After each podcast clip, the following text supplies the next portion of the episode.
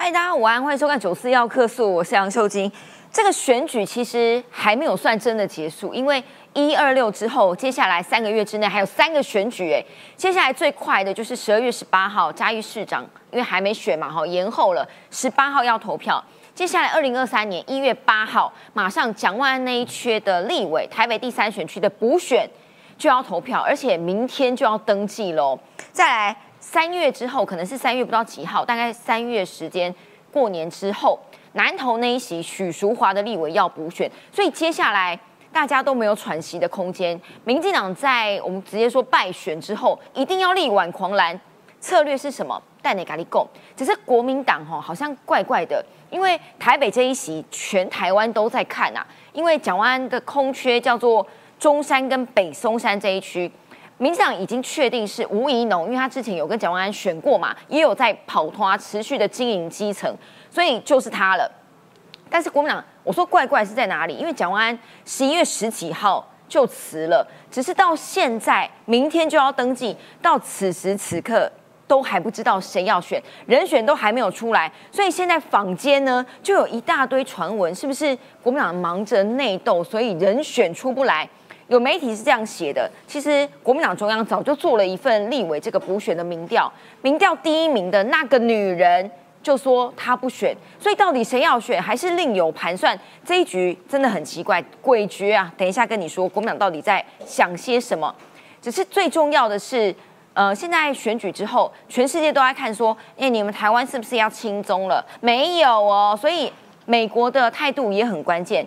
昨天说呢，美国最新的国防部有一份中共的军力报告，里面到底写些什么？其实美国要告诉你，如果你二零二七年要犯台，中共哈，你没有这么简单，没有这么容易的事啦。今天有于将军有新工作，于议员帮你好好分析一下。先介绍四个来宾，于翔老师好，秀清老师晚安。还有现在正式是桃园市议员的于将军，于将军好，今天好，谢谢大家。还有楚英委员好，大家好。还有新朋友加入我们，我应该怎么介绍？你自己介绍一下好了。吴瑞颖，呃，大家好，我是姓名学工作者。好，因为他以前也在跟我们都是好朋友了哈。今天要用另类的角度，对，另类的角度告诉你，二零二四的人选到底是谁呢？来看一下台北市，有请一下雨韶老师。这张照片我不得不说，真是帅透了，帅惨了，帅到爆炸。民进党提名马上就出来了啦，哈，因为这一区他之前有跟蒋万安选过，而且他持续都留在地方，所以这一次的补选，因为时间很紧促，如果硬要选哈，你一只有一个月时间可以跑，因为你十二月二号就要登记，十一月八号就要投票，所以人选限制其实也蛮多的。你要不就是你来不及迁户籍的，拍谁没办法；你没有持续在地方经营的，拍谁你也出不来。所以现在到底这一局怎么样？我先介绍一下吴一农。吴一农第一次上争论节目，就是跟我在三立同台。这样啊。下节目之后，我跟他合照放到脸书上，引起暴动，说怎么有这么帅的儿子？然后没有人要理你，这样。对对。他不是那边说宇超老师儿子好帅啊，这简直是叔侄情深哦。这就是呢最明显的对比。我用我的肉身垫衬垫出呢吴一农的年轻活力跟帅气，而且他非常客气啦。第一次上节目呢，也直接跟我打招呼说：“宇超老师好，宇超老师要多指教。”我第一次上节目，我很紧张。我觉得这个大概呃，不论是人设哈，就跟他的外形基本上是一模一样。嗯，当然呢，人家是要货真价实的学霸，不是自己说的，是别人肯定你的。耶鲁大学经济学系毕业之后，高盛集团，什么是高盛集团？各位听过那个金砖四国吧？这个报告就是高盛出的啊。一三年呢，选择放弃美国籍，然后呢离开金融业，回台湾参与公共事务。可不可以发现这个对比啊，都完完全全跟谁来做对照？蒋万安嘛。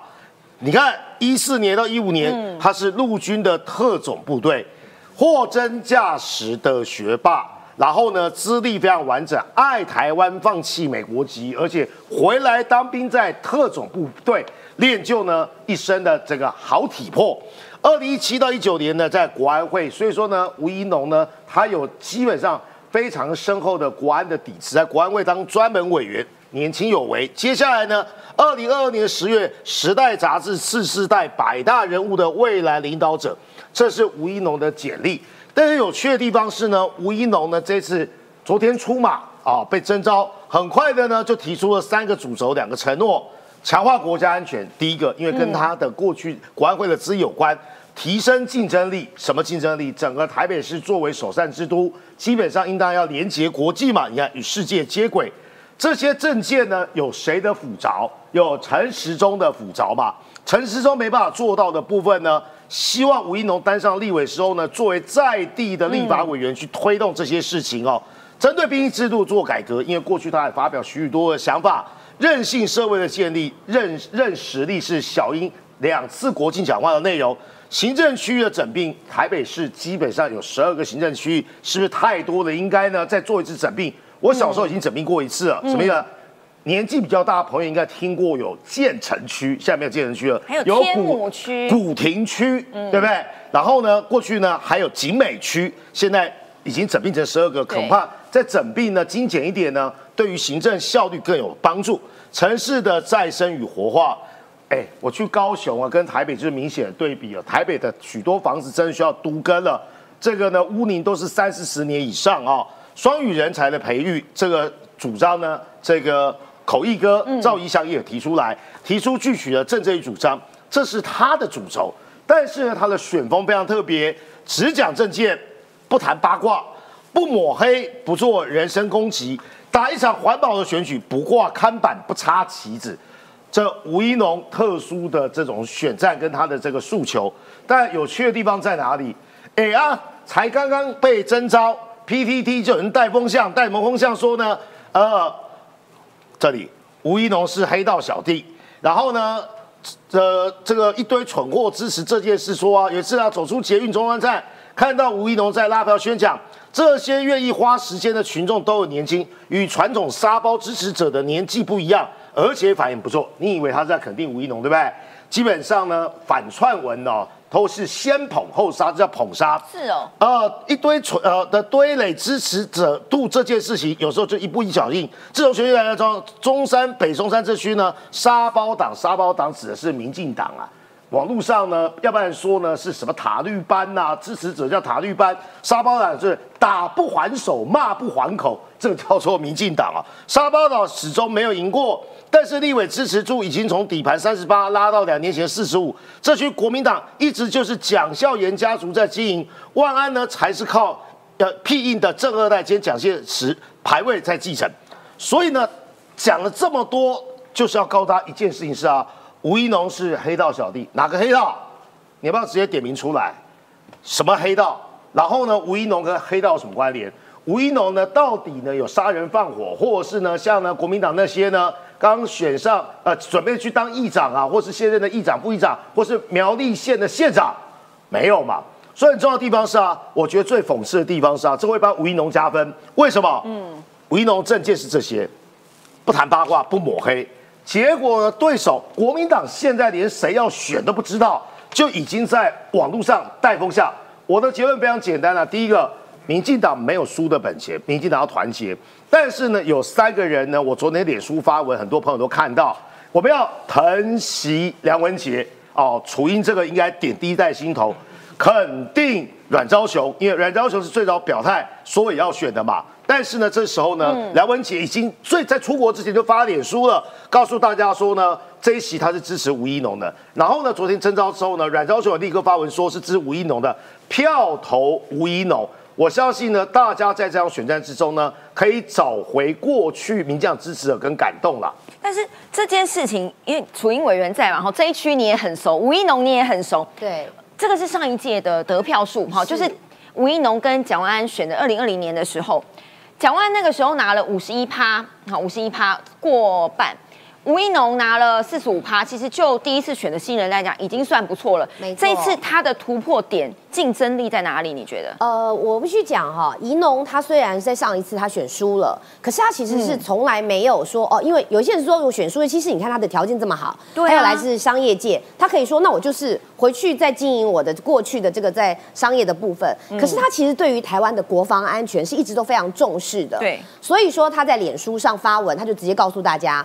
我一直强调的是民防的这个部分，那其实也很感谢各位，呃，台湾的民众开始感受到说，哎，我们自己对于我的民防的心态要建立，所以他也自己告诉大家，在这这两年多三年来，他其实有做了很多利用这个所谓的壮阔台湾。的这个呃学呃协会，这个这个网友讲，我帮他讲一下。走出捷运中山站，看到吴一农在拉票，他不是在拉这一次的选票，十八岁公民权，对他那时候非常积极的在宣导这件事。就是说，他其实除了就是说在一直在进呃介绍这个所谓有关于全民防卫这个概念之外，他他不断的告诉大家，就像大家前前阵讲的是什么黑熊学院一样，其实他也有一个所谓的后盾的学院，希望大家都能够自己就当那个保卫国家的人。那真正的保卫国家不是说我就拿刀。刀拿枪做手榴弹没有不是，是我们自己在民防观念要建立哦。这一阵他是一直都在做。那另外一个当然就是我讲到的这一次的十八岁公民权。其实大家如果有关注的话，嗯，十八岁的公民权他也是到各地去宣讲，那跟很多的年轻跟学生站在一起。嗯，那么这个是始终有一个人一直在经营年轻世代跟年轻代做沟通。我觉得他就是一个第一个不二人选。那么再来，我当然知道昨天征召的时候，很多很多人就开始在放话抹黑说，你看啦，民进党。党啦哈，又是没收初选。好，首先我要跟大家讲的，没有什么所谓的没收初选。其实一个政党里面派出一个候选人是有各种方式的。当然，我认为失败哈，就是没有什么好说的。而且你失败就会有一百个失败的理由，只有成功才会有可以讲大话。那我自己，比如说我自己到处帮人家辅选，所以这一阵子以来，我其实不太愿意去多说什么，因为讲多了别人会说你好像不知检讨。然后呢，如果你不说话。我也认为这个时候是应该要告诉大家，比如说像国民党好了，他其实以国民党来讲，他也是主席决定了很多的人选呐，他也是没收根本没有时间给你初选呢，一个月而已，哎，也没有初选嘛，对对，我像于江在旁边道，所以我觉得。所谓的有没有初选，绝对不是一个胜负的关键，重点是你选出什么样的人。那以这一局来说，其实宜农我刚刚一直强调，是他一直都在做基层的工作，他没有离开，而且因为在十八岁的公民权，他走过了更多的地方，有听到更多的声音。而他上一次就是选这个，我有把这个二二零二二年哦，就是当时选举吴一农跟蒋万安的。这个所谓的得票数，你可以来看，其实宜农他其实真的选的不错，就是四十五对比五十一来讲，他在这一区他有一定的经营。那么我其实特别要提到的是，你看像以中山跟北松山来讲，北松山所有的得票率大概呃得票数大概只有七万八千多，而中山区其实是有十四万多，言下之意是多一倍。那么其实现在大家在讨论的人选，以国民党来讲的话。国民党的人选，现在大家都一第一时间就在讨论所谓的王宏威啊，呃徐巧芯。当然，除了他们刚选完，其实很容易被讲说是落跑，而且这个时间点刚好非常的急之外，很聪明啊。而且重点是你要知道，其实松山跟信义，就像我刚刚讲的，北松山只有七万多票，所以必胜关键是哪里？是中山区。所以大家其实如果真的要找人选，必须是要有真正经过赢过中山区的人，这才是真正的人选。那所以这也是为什么。其实第一时间文杰落选之后，大家会认为说哦，文杰也可以有个机会。但是我觉得，对于一个呃，其实本来就是志在选议员，然后因为落选而大家去帮他找位子的。就算他今天不是我的先生，我也会认为其实这个万万不可，因为有人是长期在经营的。我们当然很感谢大家对于梁文杰的支持，然后我自己在这里我也很感谢。但是这样的布局绝对是临时找人，那这个完全对于一个政党，尤其是目前这一席这么重要的话，应该就拖出一个优质的人选。那么至于我要想一下，是在国民党来讲，国民党现在台面上你听到的，不论是徐巧芯啊，或者是王宏威，他们的选区都是松山跟信义区。大家看到了，我再讲一次，北松山只有七万多票，但是中山区有十四万票，言下之意是两倍。所以如果今天要赢，我是国民党的，我其实会从中山区里面找人。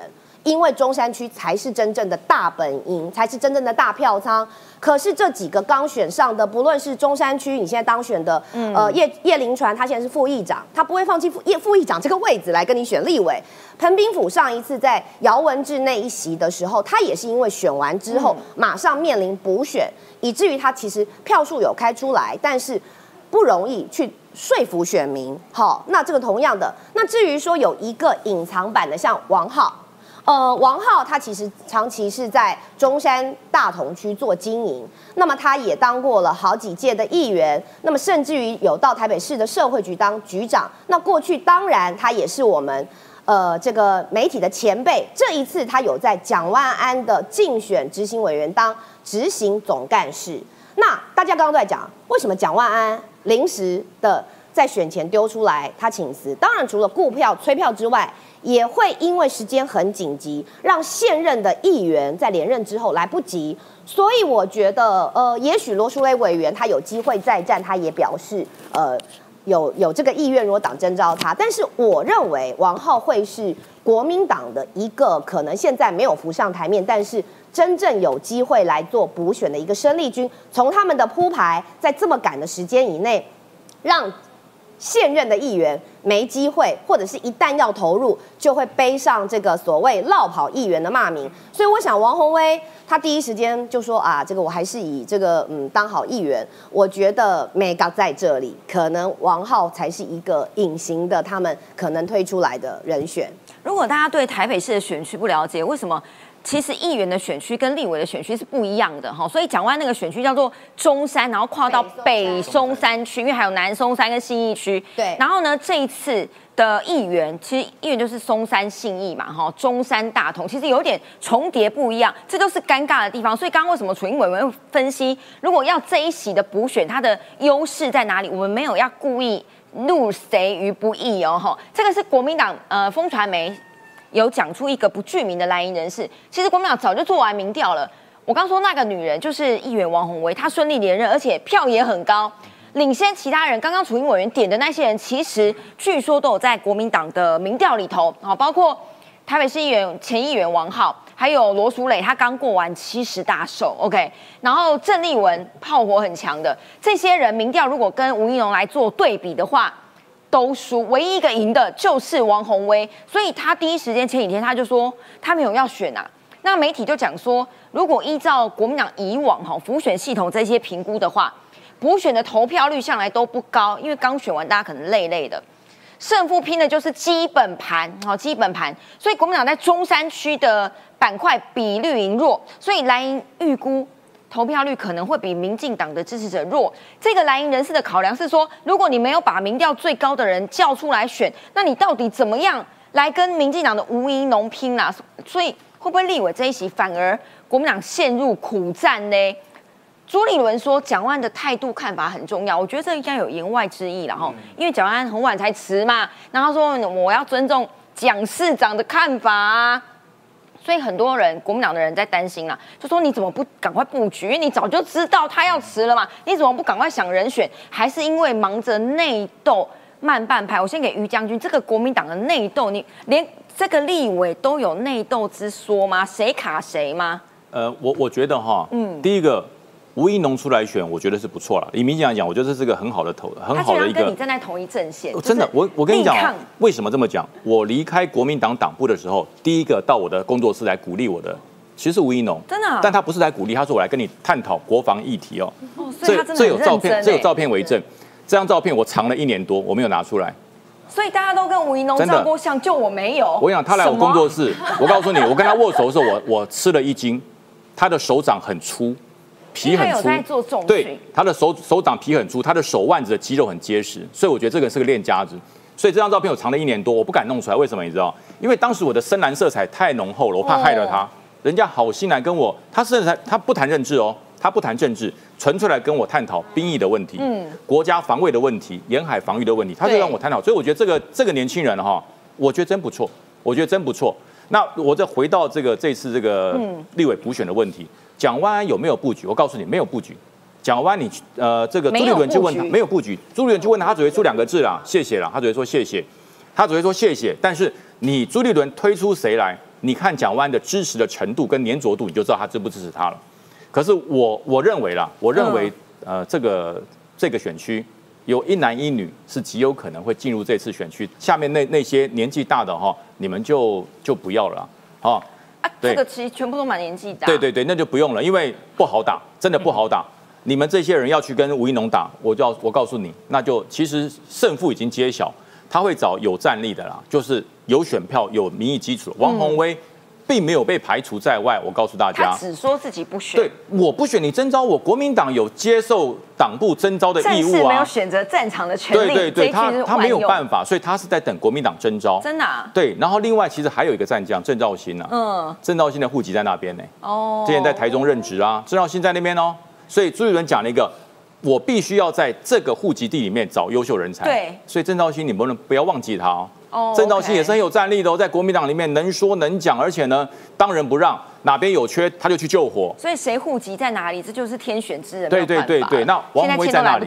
对，现在就是王宏威跟郑兆新，我觉得两个人让让朱立伦去决，这对绝对征召。国民党不会办初选，没有时间办初选但是这个基本盘，如果这个是国民党自己，对对对，一定征召。对，明天就要登记啦。你今天一定得出现。时间是很很紧急的，不论是国民党或民进党，为什么在这两天要赶快做决定？也许我们等下录完节目，国民党都做决定了，对啊，说不定。因为你明天就一定要登记，明天的五点以前嘛。时间非常的紧，对。所以我说他一定是就现户籍地来找。但是我我想请教于将军，这个是其实他也不用国民党补选系统讲啊，补选投票率不高，我们都可以想象，然后光。是这一次正正的大选投票率都不高了，所以他觉得胜负拼的就是基本盘。回到上一次的得票，确实大家看吴一农的学经历，说真的，你摊出来论长相、论学经历，到底哪里输蒋万安？反应也赢蒋万安呐，但是投出来还是远远差了。蒋万安随便投也是五十一点，可是我觉得，而且二零二零年我觉得没有输啊，民进党大胜，因为蒋万安是连任呐，哦，他是连任，吴一农是素人哎。一个素人出来可以跟你拼到这样子，我我不觉得输啊，而且最主要是我们是看一个人败选之后的态度。如果他马上就跑掉了，那那就没了。他没有跑啊，他一直在，而且他不断的在蓝绿不分，他都去请益，针对国防、针对后备、针对整体的，他没有停过哦。所以我说，其实哈，如果吴一农出来选，国民党很难派人，所以他们能够想到第一个高知名度，第二个高民意支持度，就是王宏威跟郑兆兴。郑兆兴虽然有有很多蓝色的群组、蓝营的群组，就在推了。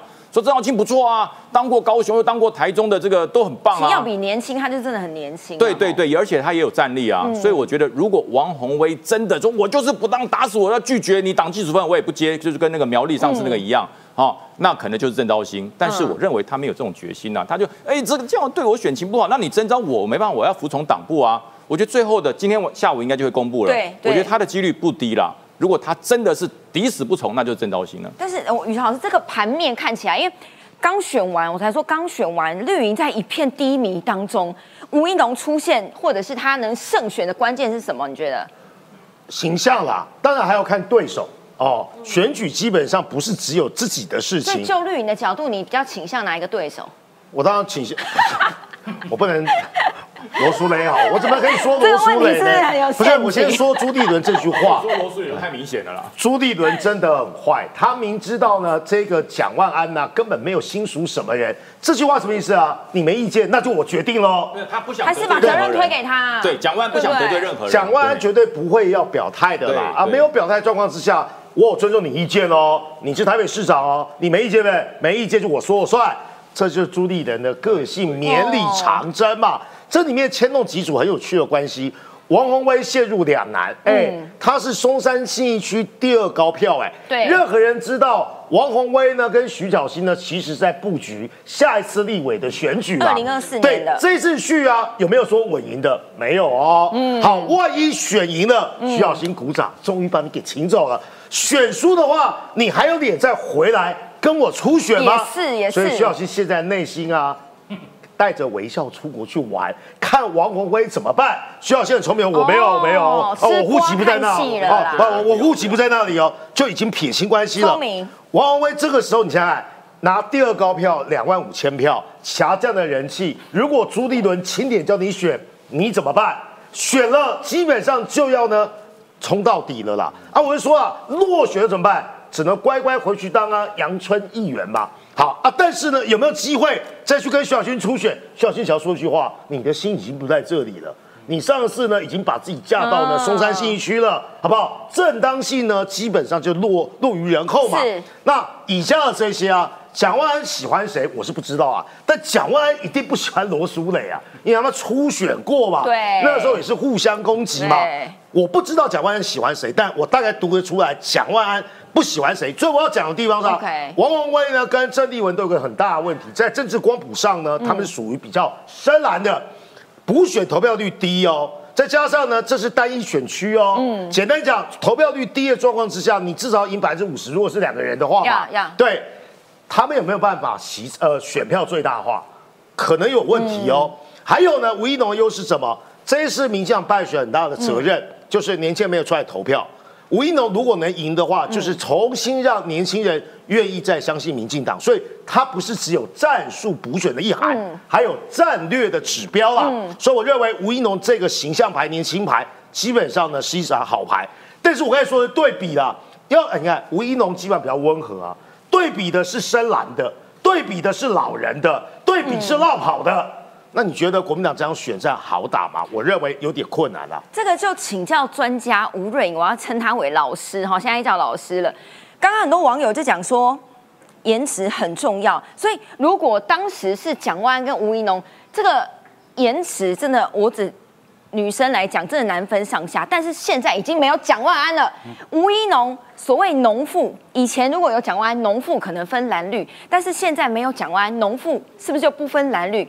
所谓农妇就是女性选票了哈，是不是就是胜选的关键？你觉得呢？我我想呃，首先要先恭喜农妇广大的农妇们，真的吗？因为这次他们心目中唯一的候选人已经出现了哈，就是吴一农。嗯，那因为吴一农为什么要恭喜农妇呢？因为吴一农的名字其实是大富大贵的，他唯一的缺点，他是一九八零年好十二月三十一号，今年我相信跨年夜应该有广大的农妇会。办很大的 party 去帮这个吴怡农过生日，同时也送他一个立委的生日礼物哦。我想为什么这么讲？因为我们从姓名学角度来看哈，口天吴啊，这个是很重要的大富大贵之相。因为在口猴子开口，它是一九，它是庚申猴年呐，它是跟着王建民同年哈，跟高嘉瑜都同年的。他们这个口天吴的口表示什么？表示升格为人，猴子会讲话了嘛？下面这个不是天哦，下面这个应该念这。好，这是在中国的古语里面叫“这”。好，这个“这”是代表手舞足蹈的意思。一只猴子会手舞足蹈，你看多开心啊！那看它的事业运，我们就看第三个是“农”。农。好，农夫的“农”听起来有点俗气，对不对？哈，但是你要知道，“农”上面是一个“曲”啊。对。曲哈，上面是个“曲”，但古字，古字上面是双木，嗯，是林哦。那林中，我们讲森林里面的大王是谁？泰山是谁？叫猴子嘛。所以他的事业。今年绝对没有问题了，因为他上次遇到一个，因为今天不谈论蒋万安，因为他上次就输给第一个延迟两个人 PK，嗯，但是第二个因为有蒋家的光环在，嗯，那我必须讲吴一农他的，我们看他下面上面是两个木头或者一个曲，对，曲代表什么意思？弯曲就不正，我们知道猴子走不正的，所以他对他事业帮助会很大的。下面我们看下面一个辰，对，辰生肖属性为龙，龙跟那猴子又生子成三合，所以对他讲，他是一个大富大贵之相。那为什么要恭喜我们的这个所有的广大的农妇？为什么？这是非常重要，因为新台以他名字里面唯一的缺点就是他一辈子嫁不出去了。好，他有很多的桃花，很多的女性喜欢他，可是呢，他一辈子嫁不出去啊。没有娶就是。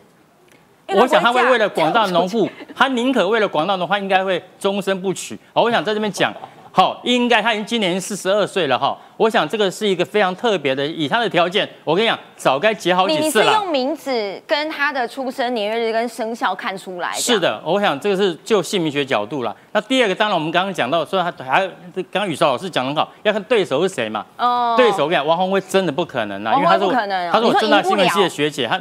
他不会笨到说跳出来的哦。那刚刚讲郑兆兴，老实说，台北市民哈，大概叫出他名字的，大概搞不好叫得出吴若颖还比他多一点点哦。那蓝营到底现在还有谁？我想唯一看蒋万的态度就是谁，就是王浩嘛，因为王浩是他的总干事嘛。王浩在二十四年前我们在东升的时候，老实讲，当时啊，我讲个秘辛啊，当时我是叫台北小明嘛，当时王丽玲要提名我或者是王浩，我们两个 PK 过了。那王林浩讲一句话，王浩年纪比较大，让他先去。嗯，当时他都年纪比较大了。嗯，你看现在年纪更大了。好，所以我说就年纪来讲，他已经输输这个吴一农，不，吴一农输太远了。所以不管谁，吴一农看起来这一次都有胜算就对了。所以我就先先恭喜广大的农妇。没关系，如果他没办法取的话，我可以来拯救他，好吗？吴一农可以联络我，我可以帮你结束这个单身的宿命，OK？但是我刚刚讲还有两场选举哈，这一场比一月八号的台北市立委更快，是在嘉义市，好，因为嘉义市之前候选人过世，对候选人过世，所以移到十二月十八号，也就是下下礼拜。嘉义市是个很奇怪的地方，因为嘉义县长期以来都是民进党执政，哈，这一次是连任的翁章良，翁章良得票十七万多，对上王宇明也算是国民党很很很恰哈很强的一个战力，王宇明拿了十万多票，嘉义县长期都是民进党，但嘉义市感觉就是完全不相关，生活很相关，但是为什么投出选票就不太一样？这个是林传媒在十月的时候做的，几乎是唯一一次嘉义市长的民调。黄敏惠拿了五十八趴，这民调哈五十八点二一趴，李俊毅二十六点多趴，差距有一段距离。好，然后这一次是二零一八年跟二零一四年之前两次的投票，其实在二零一八年，涂醒哲民长提名的跟他差了哎很近哎，四十一比四十而已。我我先先请教楚英委员，因为。嘉义市这一区哈，跟南投这一区，南投这一区等下再讲，因为南投这一区在一二六的时候，大家也觉得南投可能会翻盘啊，因为蔡培慧其实这一次得票也蛮近的。那嘉义市这一次这个决战的状况，你觉得怎么样？呃，其实当然我不认为说呃就是一定很乐观或什么，因为必须要讲一个连任的市长，他如果没有真的以黄敏惠来说。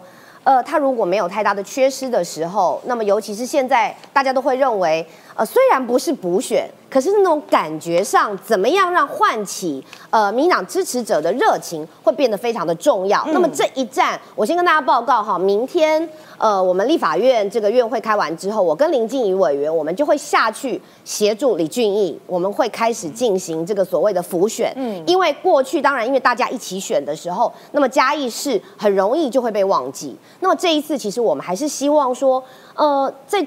过程当中，他会延后选举，是因为他有相关的这个候选人，因为在选前然后就逝世了，所以就停止选举。那延后到十二月十八号。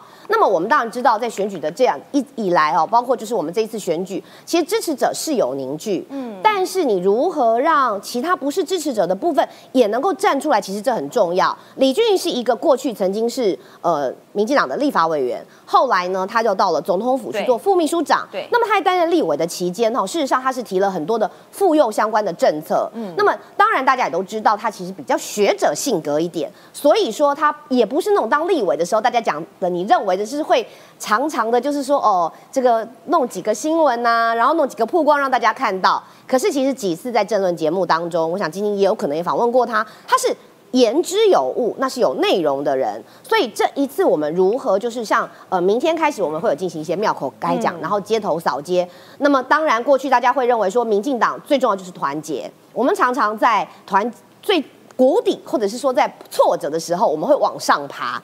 那我也希望说，为什么？呃，当然，呃，这个是大家立委开始，就是我们我们有一个立委的这个小群组，那大家其实已经开始在填表的时间，希望这最后的呃两个多礼拜，我们三个礼拜，我们可以帮李俊玉能够多一些的。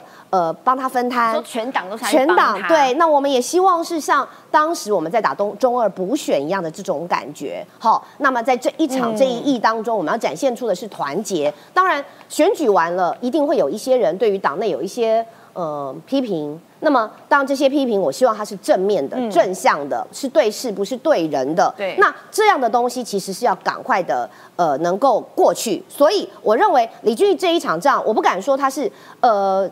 在民调上面，因为落后，然后所以就怎么样？我觉得，因为每一次的选举完会重新归零，包括现在这个最新的这个民调，也是在可能选前之前做的。他十月其实有一段距离。是，所以现在的状况是什么样？包括支持者的态度是怎么样？包括呃，也有人说过嘛，这一次，包括连小英总统在跟我们参会的时候也特别提到了，其实台湾的选民是非常聪明的，然后他们也知道每一次每一次的投票当中，他要传递一些讯息给执政者、给政治人物。嗯，那么如果说在十一月二十六号，他已经认为他把讯息给民进党了。你民党要有接收到，包括我们在这一次也是利用帮李俊宇辅选的过程中，他有庙口胎响，他有街头扫街，最后也会有晚会。你如何回应选民的需要？然后虽然说嘉义市的人口没有很多，但是嘉义市的选举会受到关注。那么嘉义市乡亲他们投下这一票，不只是帮他们选一个好的市长，他可能也在做一些投票给大家看表态表态。那我觉得像这些都是我觉得接下来我们要努力的地方。但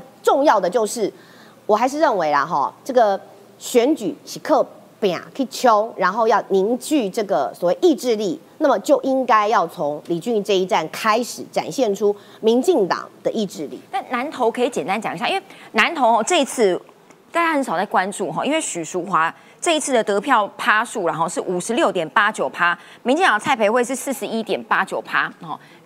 差大概是这样子，所以这一次大家想说，那你刚跑完，要不要蔡培慧直接去立委补选？但是真的不是没机会。我念一下二零一六跟二零二零的总统大选，就是小英在南投普遍认为偏蓝的选区，蔡英文二零一六年哦得票率，他对上朱立伦，在那一区是南投第二选区，然后嗯五十三点四一趴哦，朱立伦才三十一。OK，二零二零年的时候，蔡英文也是五十二趴，都有过半。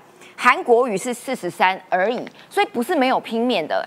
呃，我觉得每一次的选举，它其实都是打掉重来。当然，每一次的选举的得票数可能是一个基本盘，但是也会有其他的加总。呃，那像这一次的话，可以看得到的是，整体的因为投票率的不是那么的高，那么就会让基本盘会变得相对的重要。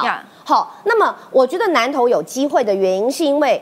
呃，漠漠漠视的选民，或是冷漠的选民，在这一次他可能会觉得说啊，解封了，像有一些人觉得他可能出国去玩，相对于来投这个票比较重要。那但是补选的时候呢，呃，该去玩的也回来了，然后看到选举的结果，各个县市所投出来的这些候选人，哦，恐怕。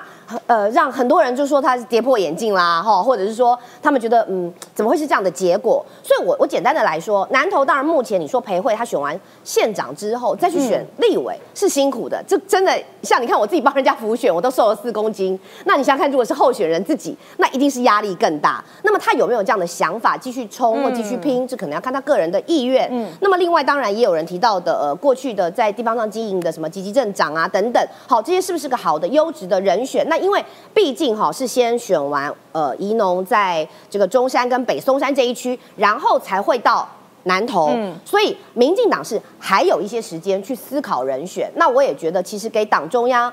一个呃比较好的这个征询的过程，因为它就不像说我们台北市的选举，就是你知道迫在眉睫，大家可能不知道哈，两个不是一起选哦，好，一个是一月就要投票，一个是可以到到年后二月三月啦，二月三月，所以在人选跟时间上面，我觉得就可以多花一点心思跟考量。那当然，我们面对的第一站，我刚刚没讲到，像呃除了明天我跟静怡会先下去开始做浮选之外，我们下个礼拜三的。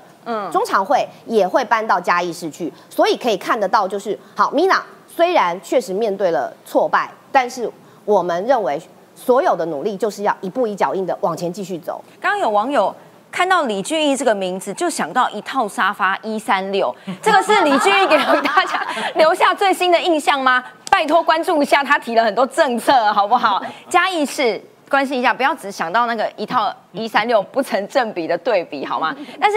这一次哈，那这三个月三个选举会不会影响到二零二四的那个氛围？现在大家都在讲，可能二零二四也是沙卡都哦，一个是白的柯文哲嘛，一个是现在所谓国民党的最强母鸡叫做猴猴做代级的侯友谊，另外一个是民进党的赖清德哈，无论是谁，大概是沙卡都的状况。但是呢，国民党更加诡谲，这个是昨天的新闻，说是不是有跟郭台铭见面讨论过总统大选呢？侯友谊万年不变。猴猴做代机啊，做好工作才是我的本分，就完全没有回答。然后呢，现在国民党里面有人很担心啊，想说，哎，侯友谊要出来，其实有一点困难呢。你要不就是参加初选，你要不就是叫人家拱，要不就是变成韩国瑜，怎么办呢？所以蔡诗平就喊话说，你国民党中央是不是应该至少要两套剧本？其实不是什么两套剧本啊，就是一套有侯友谊啊，一套不是侯友谊嘛，哈。那如果不是侯友谊，Plan B 是什么？蔡思平觉得是不是应该要做好未雨绸缪的准备？所以呢，很多人就开始分析，包括呃前立委们，哦，在蓝营的电视台也好，或绿营的电视台也好，都开始关心这一局。这个是郭正亮的说法，他说如果柯文哲哈二零二四年真的出来的话，假设有沙卡都，柯文哲他觉得不会超过十趴，甚至连五趴可能都没有，完全就被边缘化。但如果没有柯文哲，就是蓝绿对决的状况之下，如果是赖清德，不是侯友谊，是朱立伦的话，柯文哲可能到十趴，两相对决的话，到底谁会赢，或者是沙卡都？这个我们又有另类角度来看，这个是目前哈，这是国民党内一二三四五，就是傅昆萁排出来的嘛，铁血五战将，这五个人到底谁会出现？然后呢，到底这个局会怎么样？我我们再请一下吴瑞颖老师来，国民党到底谁会出现？你看起来，我我看这个国民党这五个人看起来，其实呃，只有中间那个 C 位。好，只有 C 位有有有机会了，好好做代机。好，因为右边这两个，我们先看一下他们年年纪。你们刚刚在都在嘲笑我们家罗淑蕾姐姐刚过完七十大寿，对不对？没有嘲笑，尊敬。好，我们我们这个郭台铭跟赵少康他们已经哦要过七十二大寿了哈。七十二。好，这个已经已经七十二大寿，但是我必须要讲，赵少康如果要当，如果他要选总统，他思考一个问题啦。好，二十这个我们讲说，大概二十四年、二十几年前，阿扁已经。跟他 PK 过市长，还输过阿扁。阿扁在五十岁就已经当了总统，他今年已经七十二。我觉得好，赵老先生可以稍微休息一下。而且他是属老虎的哈，我待会再批再来看他们的。如果我直接问三个人好了啦，这个是目前国民党最强的侯友谊，是对上如果呃民进党的赖清德、柯文哲，如果这三个人是二零二四的盘呢？是我这么讲好了啦，因为我姓名学工作十四年了，如果在二零二四，因为二零二四一月投票哈。他是还是属兔的，好还是癸卯兔年，它还没有到达所谓的龙年哦。对，如果是在二零二四年一月初，好，我们讲说它是癸卯兔年的这个摩羯座在投票的话，我敢这边说，如果不是属猪的当选的话。我不要再当姓名学老师了不是属猪，谁属猪？呃，就是柯文哲跟赖清德两个人属猪，两只猪。一九五九年呢？哎，对对耶，他们是这个所谓的呃己亥猪年，赌很大没关系，因为不是属猪的当选，就是我我我对不起，因为我之前也说也说韩国瑜会大输两百五十万票，但是有个姓名学老有个命理老师，他说会赢六十万票，他后来说他是谐星，我也没办法。那我跟他 PK 过哈，但他现在还不跟我面对面。但我说了，当初我说。好，这个韩国也会输两百五十万票，也是有道有道理。那我待会来分析一下为什么？因为我们讲你要当总统，一定要大富还大贵，一定要大贵，而不见得是大富。那大富谁？郭台铭是大富型的，因为他你看他第一个，他名字哈有个金，然后他是庚寅老虎年的，他是金虎年出生的，所以他名字里面有个金，那个金代表他财富非常，所以大家知道他是曾经当过台湾的首富嘛，哈。那我们来看一下侯友谊的部分，其实呢。是目前这五个人里面唯一可能出现，但是他有个问题，打不赢这两位属猪的。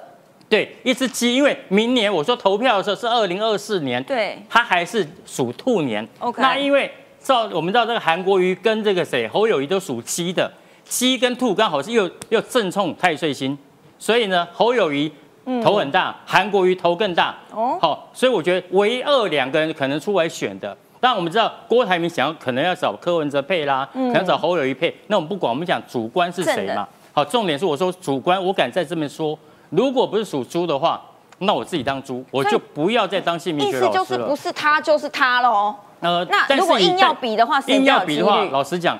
如果就现在来看的话，柯文哲的大富大贵是远超过赖清德的哦。虾米？哦，为什么？你知道吗？你看他的名字，他是我们讲己亥猪年的。嗯。那柯，你看一下，阳边有个可，有没有？我们知道猪喜欢开口说话，对吧？开口吃东西为浊，对不对？所以它的主得很好。又有个丁，丁五行属火，火来生它的天干的己己土。所以它是大富型的，呃，大贵型的。另外，它的阴边为木，嗯，我们讲东方卯木，木中藏什么？藏兔，兔跟猪又三合。然后，二零二四年一月又是兔年，所以大富型、大贵型是科。那我们来看一下赖清德比较弱一点，是因为它阳边有一个有一个负心汉的负有没有？但是不是讲它是负心汉，上面有一个刀，哦，因为猪怕刀。所以呢，他没有父亲，他很小就没有父亲了，都靠妈妈。妈妈有个口，又有个木，有没有？东方卯木，又是生肖属性，又是兔，所以他的母德极佳。妈妈把他们全部人都都都带的这么大，所以他的祖德虽然没有柯文哲好，但是他母德极佳。所以我们讲大富，他们不一定有，但大贵一定有。但我们来看一下有没有。最后我们看第三个字，这个清德，我们看跟柯文哲都一样有口。对。但是呢，柯文哲在“哲”这个字只有一个口，在这个赖清德的“德”里面有两个口。嗯。好，我们讲那个“四”有没有？那个“四”其实就代表两个口。哦。所以猪开两个口，绝对比开一个口吃的更大。所以我说，在二零二四一月份的选举，因为是癸卯兔年，对于属猪的这两个人机会最大。但是对结果来说，两个口的还是应该是大于一个口的折。好，今天吴润颖老师读很大哈，不是属猪的当选，但这故事告诉我们，猴猴做歹机已经可以包起来的意思喽。我们没关系，很快明年就可以验证了，很快。但是呢，现在回到正经事来哈，有请一下于将军、于议员。美国国防部现在最新在呃台湾的选后发了一个中国军力报告，其实每一年都会发了哈，列出四大可能的军事行动。我记得上一次的报告也有列，但这一次不一样的是什么？因为美国要告诉我们，其实即便你二零二七年你的能力或者是你的武器有办法达到这个能力，但也没有那么简单哦。这其实哈。在他公布这个国防报告书里面四大军事行动之后，很多人认为这叫选项。哦，哎，可能是这个习近平会选项海空封锁，还是选项有限度的武力胁迫，或是选项空中与飞弹攻击，还是入侵台湾？我要只能选一种。我告诉他，不是选项。嗯，那个是程序。哦，这是程序哦。这四大可能的军事行动，它不是选项，不是说四选一，不是，是通通要。嗯，但是完成了第一项，才有第二项，才有第三项，才有第四项。所以说，海空封锁做过没有？做过啦。对啊。裴洛西走了以后，飞弹演习不就是海空封锁吗？所以他正在测试，就是如果我用海空封锁，对于台湾的股市、汇市、经济、民心还有军事的力量，会不会造成恐慌？嗯，如果造成了恐慌，就有第二步了。所以，相对的，佩洛西那一次的八颗飞弹到台湾来做一个封锁的一个扰乱，嗯，没有造造成很大的恐慌。所以到目前为止，这个有限度的武力武力行动的威胁跟迫害还没有进行。可是什么时候开始进行呢？台湾开始乱，你开始乱了。如果打飞弹，台湾内部开始慌乱，开始到总统府抗议，然后要求国防部减缩武力，不要跟中共对抗。我告诉你，第二步就来了。他就会做有限度的武力攻击，他的军事行动就会来。那这个军事行动来了后，你说的震惊政治行动全部混乱之后，最后第三项就开始真的导弹不是打海了，就是打到台湾的重要的军事基地。你军事基地被破坏，就算没有办法消灭，你也会造成人心更大的恐慌，最后就是武力犯台。那美国做了什么样的准备，或者是可能帮助什么忙？除了这是最新的消息，然后国会现在在拟一个法案。要帮助台湾有一百亿美金哦，是美金的军援跟军售，而且拜登总统也签了一笔十亿美金的军售案，在选前哦，上个月这个报告里面还说，解放军的能力可能还没有达到这个水准哦，所以这个动作对于中国将带来巨大的政治跟军事风险。他讲这个动作是这一切，不管是哪一个或者是连续性的动作，对中国都是很大的伤害。对。所以说，他这个判断说还没有到达这个水准，就是说你对于封锁还没有让台湾造成恐慌哦，所以你的能力不够；你对于全面进犯，你的数据不够，呃，这个兵力的训练不够，你还没有到达可以进犯的态度。但是。没有到达不代表他不会做，对，因为习近平是会发疯的。但是没有到达吼，有实际的数据告诉你，不是我们在打嘴炮而已。这个就告诉你，缅甸买了一大堆中国来的战机，结果现在呢，就跟小时候买的钢琴一样，摆在那里生灰尘。这个武器有两种功能，第一种功能真的是要备战作战的，第二种功能就是用来阅兵吓人的。哦，对你从这个侧面看，把这里这个小翅膀挡住，跟 F 十六像不像？嗯，超像 F 十六的，这是歼十一。那这一款他们称之为四 Plus，就等于四代增加的这个战机。他说这个很棒，这个的性能超越 F 十六。可是我告诉你，它的造价只有 F 十六的大概五分之一。啊，这么少？对，我们买买一架 F 十六可以买五架歼十一。那么跟他买的人有谁呢？据说就巴基斯坦了。巴基斯坦跟他买了二十五架，但是目前来讲，它的状况很多。就是他当他卖给你的时候，跟你说我有电子反制功能啊，我有对多项没目标雷达的追踪功能。那巴基斯坦验证的状况，呃，因为不敢接战，所以有没有我不知道。那一定是没有嘛。如果有的话，它没有任何的实战，都是用来阅兵，然后喷彩弹，然后形成壮大的军容，如此而已。可是买之前都不会，比如说我买跑车。买车子也要试车啊，嗯，所以他们跟中国买之前都没有办法试过。它就是一般的飞行姿态，跟战斗姿态，还有武器操控姿态，这个完全不一样。它会飞，肯定会飞，它可以做。最基本的对对对，它会飞，它也可以载弹，也可以起飞，也 OK。但是呢，对于战术的追踪、雷达的反制，有没有这个效果？它无法验证呢，因为它没有办法用一台歼十一跟 F 十六真的去对战，因为他们两个是同等级，都是四 Plus，它没有这个对战空间，也没有对对战数据。然后这个中国就跟你讲啊。放心，一定赢，我保证，我保证，谁敢对作战的事怎么可以保证？你有战术测评吗？你有整个性能测评？它没有，嗯，所以但是有一个好处，便宜，它非常便宜，所以说它卖出去也就只有巴基斯坦而已。它的针对性就是我们的 F 十六，还没有到 V 哦，就是 F 十六，然后相当。那么到了 F 十六 V，比它当然强多了，否则 F 十六 V 台湾是最具备 F 十六 V 最多的国家，而且我讲过，任何一个国家想要买 F 十六 V，权利金要我们收。因为是我们付钱研发的，对，我们要我们要收权利金，所以最大的 F 十六的维修厂亚太维修厂就在台湾，对，所以说中国这一款歼十歼十型的这个战机哈，相对撑起来是四 Plus，但是我觉得成绩在于这个买方的验证。买方的验证到现在为止没有从事正式的战争过，但是还有这一台，刚刚是巴基斯坦，对，缅甸也被中国骗了，结果买了也是二十几架，然后这一台名字听起来很酷炫，叫骁龙，好像很厉害的样子，结果一样啊，也是只能飞彩带吗？对，它它比它稍微贵一点，比它贵一点，所以说缅甸买进去之后，他觉得至少我讲这些国家，他想的说我可以买到同等级的，嗯，然后呢又具备相关的功能，那又便宜。那他就具备了这个状况，一模一样。所以缅甸也买了，买到现在，他发现一个，我要开始验证，我要开始参加实兵的演习对抗。说他发现不对啊，没有你讲的那么好啊，那怎么办？又不能退，他不接受退货，因为你已经飞行了。所以这怎么办呢？就放在机场荒废停飞，这是缅甸吃的亏。那你认为吃过这种亏的国家还会买第二场？不会。所以中国所有的飞机最多销售叫内销。都是解放军自己用。那如果一个好的产品一定卖到国外去嘛？像 F 十六 V，我们花钱去研发，现在很多国家要订，都要定。所以说，我们那是一个成功经过实战的装备。而美哎，美国就针对中国大陆所有的战机做出了个评定，华而不实，便宜但是不见得好用。所以这就是为什么美国的这个报告最后的结论叫做。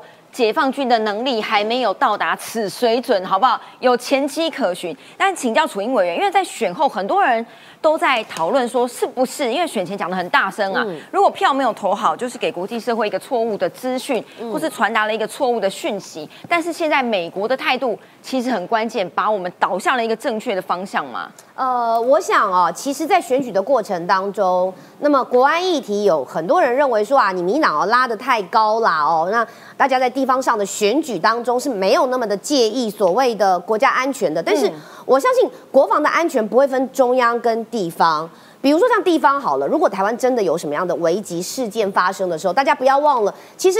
各个县市的防疫指挥官，大家还记得吗？有疫情的时候，县市的防疫指挥官就是他们市长啊。那市长再去找其他的人，比如说像后来，比如市长如果说认为呃我比较忙，那我有更专业的，我可能才会有所谓代理的副指挥官等等。我要强调的就是说，当你台湾在面对一些危急的事件，除了病毒之外，嗯，安全的部分，地方民防的最重要的指挥官也是县市首长。但我自己认为啦，这样的的。的说法或者是什么，在选举期间其实没有帮让大家感受到，反而是比如说像台积电哦，那么被要求到美国或邀请，应该不说要求，邀请到美国去设厂等等。变成了是一种大家好像认为说哦，那美国是不是不要台湾了，或者是说把台湾掏空，把台积电带去？其实我要讲的是，其实，在选举的过程当中，我也认为我们民党自己这里面对一些呃资讯战、错假讯息的澄清或者动作，包括我自己在内，我们都其实要运用更多的新媒体，比如说更多的人跟来抢九上九四要客诉，或者是跟网友做互动，那这个其实都是非常重要，因为现在其实有了网络之后，很多的东西一撒出去。是倍数的增加，真假难分呢。真的真假难分。那我们自己拥有正确资讯的人，应该站上第一线来告诉大家。比如说像你看嘛，台积电设厂在美国，是不是等于就是弃台？其实我觉得这个很好笑。就是一个好的产业是大家都想拉，那怎么会变转化成是说把它拉去弃弃台呢？其实过去你说像呃以郭台铭来讲，我们刚刚讲的他的红海也被要求到美国去设厂，也被邀请去嘛，所以说。你拜登事实上他会去参观台积电的厂，那就表示说，你看像连孙小雅他自己都讲了，市场决定是不影响美国挺台湾的。当然，呃，有人会说，那这样的说法代代表的是什么？其实它真正代表的是我们要去看真正深层的是台湾的护国神山确实是台积电，那么我们就不要。去妄自菲薄，包括在这一次 APEC 会议出出来之后，甚至于是有许多人说什么，说啊，这个呃张忠谋啊，呃在 APEC 的时候没有受到什么应有的尊敬啊、尊重等等这种看图说话的声音都甚至出来了。但事实上不是哦，他到 APEC 去的时候，各国的领袖看到他第一句话都是什么？就是。台积电有没有可能到我们国家来设厂？又或者是说，台积电能不能提供更多的半导体？所以这就知道说，其实对于台湾的重要性，世界上不只是我其实不止讲一遍了，不只是国防上面，不只是地理位置上面，还有经济上面，而这些都是我们其实要对自己有信心的地方。对啦，要对自己有信心。但是现在哈，我刚刚讲中国除了武器烂，现在气氛非常诡谲。除了我们这几天大家都在关注的白纸革命之外，因为现在有一个变数出现了，就是第三代的领导江泽民九十六岁，这已经算是享其寿了哈。他逝世了，但是呢，这件事情变成让习近平很动辄得咎。时间又回推到大家拿白白纸革命跟六四天安门事件来做比一比，那个时候一九八九年刚好也是另外一个人病逝，所以让那个民间的气氛或者是可以集结的那个动能全部都起来了。现在习近平超担心的吗？呃，应该是有两件事情可以类比。一九七六年第一次天安门事变，谁去世？周恩来。对，因为呢，大家对四人帮啊、天怒人人怨啊，但是呢，以纪念周周恩来到天安门去呢，怒骂四人帮，这是第一次。因为领导人去世，大规模的集会嘛。嗯。一九八九年是因为胡耀邦去世。对。前 OK 总书记胡耀邦去世，只是因为呢，一九八八年中国开始出现贪腐，还有物价攀升的问题，引发民怨，所以呢，群众又以呢纪念胡耀邦为由到天安门去，但是呢，整个性质呢根本就不是纪念胡耀邦嘛。现在呢，因为中国爆发了白纸革命，或叫 A Four Revolution。现在江泽民去世，习近平真的非常担心会被如法炮制，以纪念江泽民。而且呢，大家不要忘记，乌鲁木齐中路在上海徐汇区，刚好呢，因为新疆的乌鲁木齐大火，群众是从这个地方呢四处蔓延，多点开花吧。而且有趣的地方是什么呢？哎。为什么要巨细靡遗把它写的这么清楚，才会引人疑窦？是哦，因为年纪已经九十六岁了嘛，在这时候呢，世事其实都是喜伤了嘛。是啊，反而你看哦，因白血病跟多个器官衰竭，所以逝世。邓小平呢逝世的时候，官方只说因病抢救无效逝世。伊丽莎白女王，简单讲年迈。这样对照之下呢？反而会让他觉得此地无银三百两。好，在介绍江泽民之前呢，我先为大家认识呃说明哦，我在求学过程之中呢，对江泽民的几个印象。第一个，他为什么接任在八九之后呢接任呢总书记的位置？因为八六民运的时候，哎，这个人很爱表演的，群众呢这个抗议嘛，八八九八六都有民运。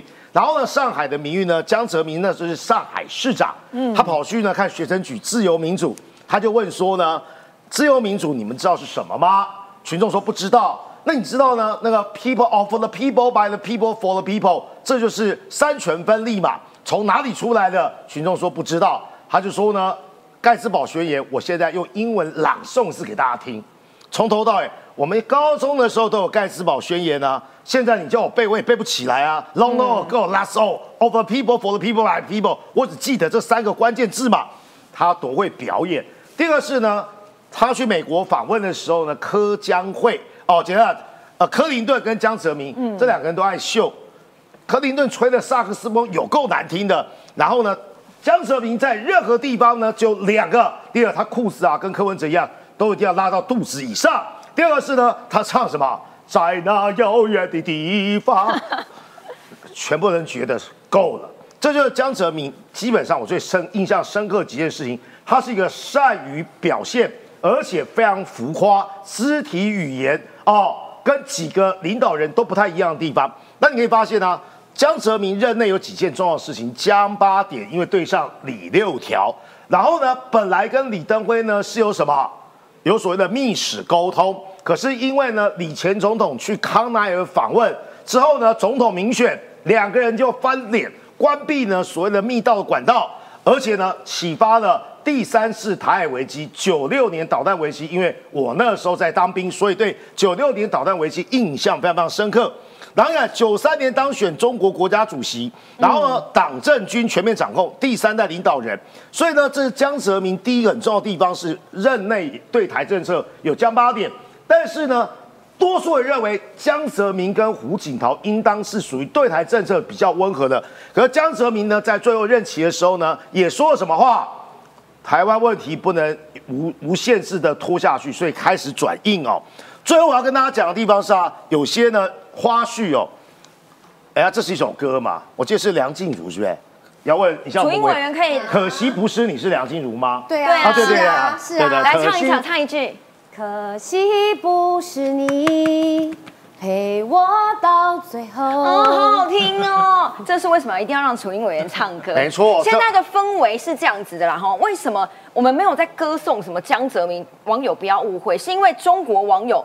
中国人都很担心，尤其是习近平，就拿把江泽民拿来跟习近平两个人比一比。昨天有一个影片哈，在微博上面流传，是中国坐上海的地铁，公安啊一个一个检查每一个人的手机啊，看上面有没有不当言论。所以江泽民去世，那个肃杀的气氛，尤其在上海更加严重。对，因为我们知道上海帮啊，在习近平啊一上来之后呢，什么郭郭郭伯雄啦、徐才厚啦、周永康啊。通通被清算嘛，再加上呢，江泽民的儿子啊，江绵恒啊，基本上富是很有钱的，所以昔日啊权倾一时的江系人马，在习近平任内的十年，几乎被清扫一清扫光光了啦。因为习近平自己也当过上海市委书记嘛，所以说呢，上海对他来讲是个眼中钉。对，这首歌什么意思啊？哎呀，有朋友，中国的朋友不能说他名字，就跟我讲，我们只能说。不该死的已经死了，该死的呢却却继续活下来。我说你在说谁？那那我在说谁？很明显嘛，太不好意思说，我们就不要说破嘛。可惜不是你呀，刚刚有人把你改成维尼的你，好聪明。对，然后呢，你看所有的 A P P 啊，像那个那呃中国的这些商购平台、电商平台，昨天呢通通变黑白，为什么呢？习近平啊，基本上会利用这样的机会呢，想办法让他感受到中国网网控啊，或是呢监控的力量。这一个，所以我们来介绍一下，对江泽民来讲啊，最难面对的是啊，他的生父跟养父是个对立面。生父是汉奸，在汪精卫政权里面的任职；养父江上清是烈士。江上清在二十八岁啊，就啊不小心中了伏击，就逝世了。可是，养父留下来的人很重要，因为江上清是新四军系统两大左右爱将，在江泽民要上位的过程之中呢，扮演最重要的推手。哪两个人呢？汪道涵当过上海市委书记，当然我们都知道孤汪会的汪道涵是江泽民时期的国师。汪道涵给邓小平建议说呢，江泽民这个人可以用。因为是烈士之后，另外一个是谁呢？时任中共的国防部长张爱萍。张爱萍呢，跟汪道涵都是他养父的部属，所以说呢，成功有时候要靠爸爸部下的提拔。所以，所以我刚才说我这两件事情：一九七六年周恩来挂了，结果呢，哀悼的群众十里长街受总理，引发四五天安门。一九八九年四月，胡耀邦啊被关到死。悼念的群众呢，升级成为六四天安门。嗯，现在呢，刚刚好呢，江泽民挂了，江泽民去见马克思了，所以习近平现在多害怕，哎，会不会如法炮制？所以说呢，现阶段呢，中国内部的社会氛围真的非常肃杀，多说一句话也不对，上街拿白纸，害怕被秋后算账。所以现在中国真的有点可怕，但是在台湾的就有福喽。如果你想要听楚英委员唱歌的话，他不用录唱片。有人建议你说，你之后没有当立委可以去录唱片，不用。你想听的话，你就多去他浮悬的地方，他每一期都有唱。接下来就是在嘉义市，好不好？关注一下，拜拜，明天见。感谢大家。